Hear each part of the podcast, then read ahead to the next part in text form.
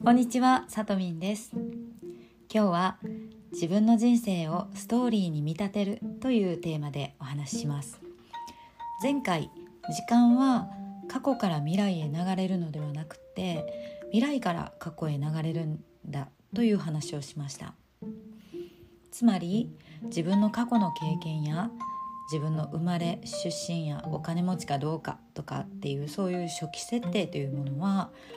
これから今から向かう自分の未来の理想の未来に全く影響しないというお話をしたんですよね。それどころか未来っていうのは全ての人にとって自由に選択できるものだ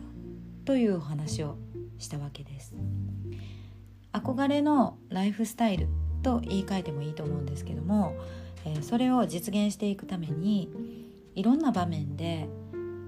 重要人物と出会っていきたいですよね。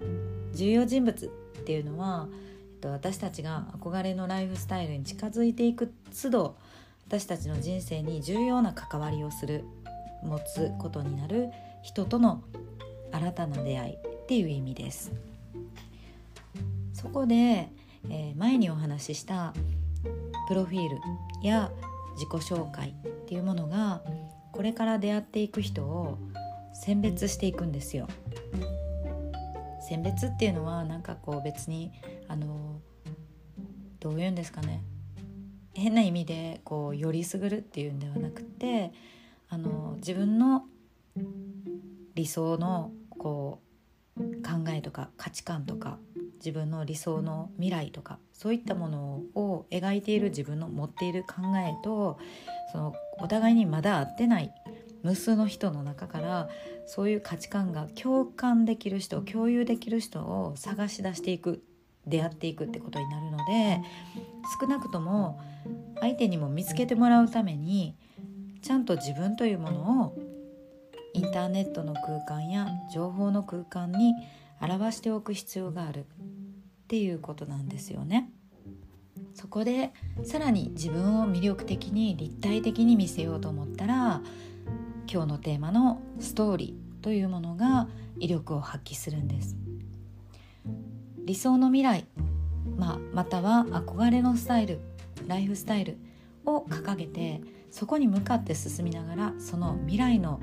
理想の未来がなんでそこそれその考え方が生まれたのかっていうことに自分の過去の出来事や過去から来た自分が育まれてきた価値観とかそういったものに紐づくものをストーリー仕立てにまとめていくんですよね。でこれからの時代まあさらにもう今すでにですけど方法とかメソッドとか How to ものっていうのはもう世の中に溢れてるんですよね情報はいくらでも見つけられるし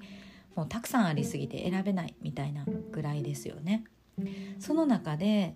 自分をちゃんと自分らしく自分の存在っていうものを世界に知らせようと思ったら